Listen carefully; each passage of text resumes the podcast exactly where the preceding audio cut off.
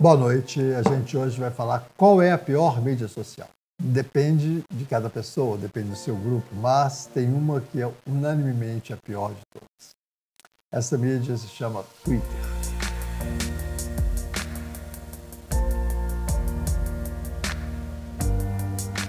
Por que, que o Twitter é pior? É isso que a gente vai tentar falar aqui nesse canal hoje. Ah, primeiro eu vou utilizar um estudo de um grupo da Escola de Ciências Aplicadas peruano e esse estudo deles é muito interessante porque eles mediram num grupo pequeno, mas é, eles fizeram um inquérito muito bem construído e para medir a dependência de mídia social, fatores protetores, fatores de, de agravo de doenças e o resultado final é simples. O Twitter é o pior de todos. Por quê? O Twitter agrava os sintomas depressivos e as pessoas depressivas são as que mais estão no Twitter. Enquanto que o Facebook, a gente já vinha sabendo disso há um tempo, né? parece que o, o, Facebook ele tem uma ação protetora, por exemplo, para mulheres de mais de 40 anos de idade, que já estão mais organizadas, que suportam melhor os impactos, que não estão deprimidas. Eles não agravariam os sintomas, provavelmente. Que uma mulher de 40 anos no Twitter, ela tem uma chance maior de iniciar sintomas depressivos e de mantê-los porque ela está no Twitter. O que, que o Twitter faz? Você tem uma quantidade gigantesca de pequenas informações que trazem outros retweets, que trazem outras recompensas. E o que esse estudo mostrou que é muito trágico é que aí a gente entende, hoje em dia as pessoas têm muita dúvida assim, por que está tão claro né, que o que ele está fazendo é um absurdo e por que, que ele continua falando mal daquela jornalista e postando coisas no Twitter falando mal de uma jornalista, mesmo ela já provando de que aquilo não aconteceu não é verdade. Por quê? A recompensa do Twitter está no retweet, está no número de views, está no tanto que as pessoas dão retorno. Mesmo que retorno também seja outro retorno ruim, negativo. Não existe bem e mal no retweet. Porque para o cérebro da pessoa que está tweetando, ela está sendo escutada, no bem ou no mal. E para uma pessoa que está depressiva, a coisa que ela mais quer ser escutada, ela tem uma sensação horrível de que ninguém escuta a sua voz, de que ninguém se aproxima dela, de que o que ela fala não tem sentido para as pessoas que estão em volta dela. Né? Essa é a sensação dos depressivos na rede social, geralmente. E no Twitter, não. Ela sempre vai encontrar alguém que vai retweetar, alguém que vai discutir aquela informação que ela passa. Isso vai reforçando a adição dela ao Twitter. Ela vai buscar recompensa nele, aquela que eu já venho discutindo aqui, essa busca das pequenas recompensas, a busca da nova cocaína. Né? O Twitter oferece isso é, rapidamente, porque a quantidade de twitters e a qualidade deles são muito baixas. Então, o que a gente percebe é que, o que eu chamo de qualidade baixa? Muitas vezes as pessoas não verificam o que elas estão repostando. Esse é o grande problema né, dessas mídias muito rápidas. As pessoas não refletem sobre o que elas estão colocando. É muito diferente, por exemplo, uma fala no Twitter e uma fala num blog, por exemplo, onde a responsabilidade da pessoa é maior. E às vezes as pessoas estão aqui, como eu, falando no YouTube e falando bobagem porque acham que está falar aquilo e ela não tem embasamento para estar tá falando, mas é só mais uma fala, qual o problema, né? O que ela quer é que as pessoas vejam e que discutam aqui. A gente, quando está lidando com a mídia social, a gente tem que saber que ela tem sérios problemas e ela é o maior sistema de edição se a gente for pensar no mundo hoje. Nessa a gente tem um mundo gigantesco de pessoas viciadas em codeína, por exemplo, nos Estados Unidos, um número de viciados em usuários de cocaína gigantesco no mundo, de maconha com uso de dependência, ah, de diazepínicos, que aqui no Brasil é altíssimo, mas a gente tem o mundo inteiro utilizando as mídias sociais e viciadas nelas. Então, esse trabalho que a gente vai discutir aqui um pouco hoje, ele mostra que as três mídias são diferentes, de uma certa forma. O Facebook seria o mais protetivo, mas só para um grupo específico de pessoas, que seriam essas mulheres e que usam pouco, enquanto que o Instagram e o Twitter seriam os locais de maior agressividade ao seu selfie. Quando eu falo selfie, gente, eu estou falando daquela energia das pessoas, da energia do corpo, da energia do cérebro, a energia interna da gente. A mídia ataca isso de uma certa forma, principalmente, por exemplo, com sono. Né? Assim, tem um estudo com estudantes chineses que é assustadora a quantidade de sintomas depressivos que surgem exatamente pelo tempo de que eles ficam na mídia à noite. Um dos principais sintomas né, de que você está adicto é você não conseguir não utilizar a sua mídia antes de dormir. Ou o que é pior, você sentir falta da mídia na hora de dormir.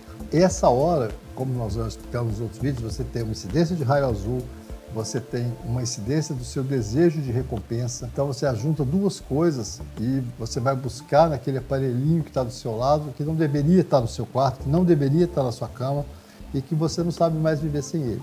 Se você não sabe viver sem ele, é porque você é dependente dele. É lógico, a humanidade viveu 16 mil anos aí com nossos mesmos genes sem precisar desses aparelhinhos e hoje as pessoas não conseguem imaginar como é que era a vida antes disso. Eu estava assistindo no uma série que é, que eu até comentei dela aqui, que é o Friends, e eu achei muito engraçado que eles deviam fazer um remake do Friends com o celular. Porque eu acho que 90% dos diálogos que acontecia na série anterior, que era na época do telefone, não aconteceriam de novo. Porque as pessoas estariam teclando e sem conversar, sem olhar no olho, mesmo estando no mesmo espaço social. Os sintomas depressivos, eles são decorrentes do efeito da mídia, do efeito da mídia no sono, do efeito da busca de recompensa da mídia que nunca satisfaz e de, da, da, recíproca, né, de você continuar nesse caminho. E o Twitter é o pior de todos, e ele tem esse lado que é o lado, acho que é mais negro de todas as mídias, que é exatamente a mídia negativa no Twitter, ela é positiva para quem entendo agora porque pessoas que abusam frequentemente são canceladas por um período da, do Twitter, ele é muito, né, ele controla, segundo eles dizem. Aliás, como que uma empresa pode se autorregular quanto uma ação que ela faz contra a sociedade. Como que a sociedade delegou ao Facebook, ao Twitter, ao YouTube a capacidade de gerenciar o mal que eles fazem? É como se você entregasse o controle de saúde pulmonar, por exemplo, para a Souza Cruz ou para as empresas de, de, de, de cigarro. Não tem cabimento isso, e as pessoas acham normal. Não, eles são especialistas. Que especialistas? Eles são especialistas em criar dependência e manter o bom negócio que eles têm. Então, assim, não tem cabimento deixar na mão dele gerenciar. O Instagram é contra o suicídio de adolescentes contra as crianças que tentam se cortar e se machucar, que podem suicidar. Então, depois que a menina busca duas vezes uma palavra que tem a ver com se automutilar ou querer morrer, ele vai mandar um sinalzinho para ela, falando assim, você precisa de ajuda, clique aqui para você ter ajuda. É lógico que ela não vai clicar, ela não quer ajuda. E as pessoas ficam achando que seus filhos estão protegidos por essas empresas. Como que você pode? Não existe proteção. Nós estamos completamente vulneráveis à ação da mídia digital, enquanto não houver uma regulação sobre ela. E o efeito dela é muito maior, porque ela é naturalizada. Então, todo mundo ah, aquela pessoa é alcoólatra, ela teve abstinência por causa do álcool, ela bateu em alguém, foi para o hospital, não sei o quê. E as pessoas que tentam suicídio por abstinência de mídia social ou por uma situação de abuso que ela sofreu na mídia? A gente sempre tem na nossa moral, a gente não imagina que uma coisa negativa traz recompensa. Mas para o cérebro das pessoas que estão viciadas, a recompensa é na visibilidade. É que tem alguém escutando ela, tem alguém acreditando no que ela faz. E é por isso que se monta essa rede, onde a gente fica completamente é, indignado. Como uma pessoa de bom senso pode estar postando numa situação como aquela? Eu não querendo entrar em situações particulares, porque entra nessa questão política do Brasil, que está todo mundo cindido, as pessoas não escutam, mas é importantíssimo a gente entender que isso não é só no Brasil. Isso não é só a nossa situação política, isso é uma situação mundial e a gente tem que buscar uma forma nossa de comunitária de relacionar com essa indústria. Como que a gente pode fazer isso? Pensar em grupos de regulação, mas grupos de regulação que não sejam deles. A sociedade tem que ter uma forma de se proteger da ação dessas grandes empresas capitalistas, que são as mais ricas do mundo hoje. Inicialmente, o Twitter é um local onde as pessoas podem compartilhar suas ideias e informações instantaneamente sem barreiras. É lindo. Teoricamente, essa é a ideia da rede. Mas essa era a ideia da rede antes das empresas de mídia.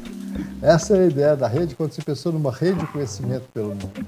E não essa rede construída por pessoas, por empresas que controlam um tipo de conteúdo, induzem um tipo de conteúdo e se protegem de qualquer ação social sobre ela, porque elas se dizem mais libertas e mais protetoras da sociedade, dos princípios democráticos, do que o contrário. O que a gente sabe, na verdade, eles trabalham de uma forma aonde as estratégias deles estão nos atos e não no que é postado. É isso que eu estou tentando explicar. Então, postagens negativas, postagens homofóbicas, postagens, por exemplo, do, dos, dos brancos americanos, da Ku Klux Klan, esse tipo de postagem que, obviamente, dos nazistas, que é coisa pior, né? Assim, é, que seriam socialmente né, já moralmente discutíveis, para eles tanto faz. As pessoas estão lá dentro postando, estão ganhando dinheiro e estão ganhando dinheiro para eles.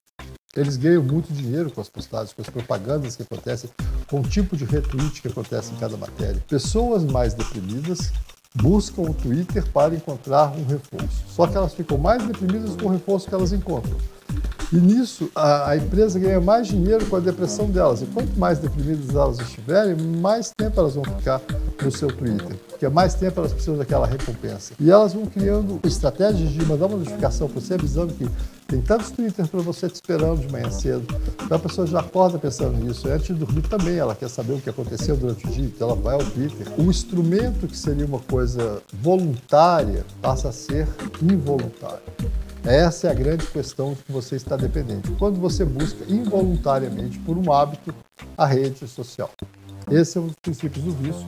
A gente vai voltar a falar disso, eu quero falar especificamente do Instagram, mas uh, a gente hoje já sabe que existe Facebook Addiction, Twitter Addiction, existe adição de todos esses temas de network e a gente percebe claramente no tempo de abstinência, aquilo que eu falei da adição a séries de TV, por exemplo, toda essa massificação da informação que chega através desses instrumentos eles têm um potencial de gerar dependência muito grande pela forma que eles nos oferecem e pelo controle que eles têm do tempo que eles nos oferecem de recompensa e pela nossa espera da recompensa. O Twitter pode ser muito interessante se você tem condição de só entrar no Twitter uma hora e perceber um dado que você quer.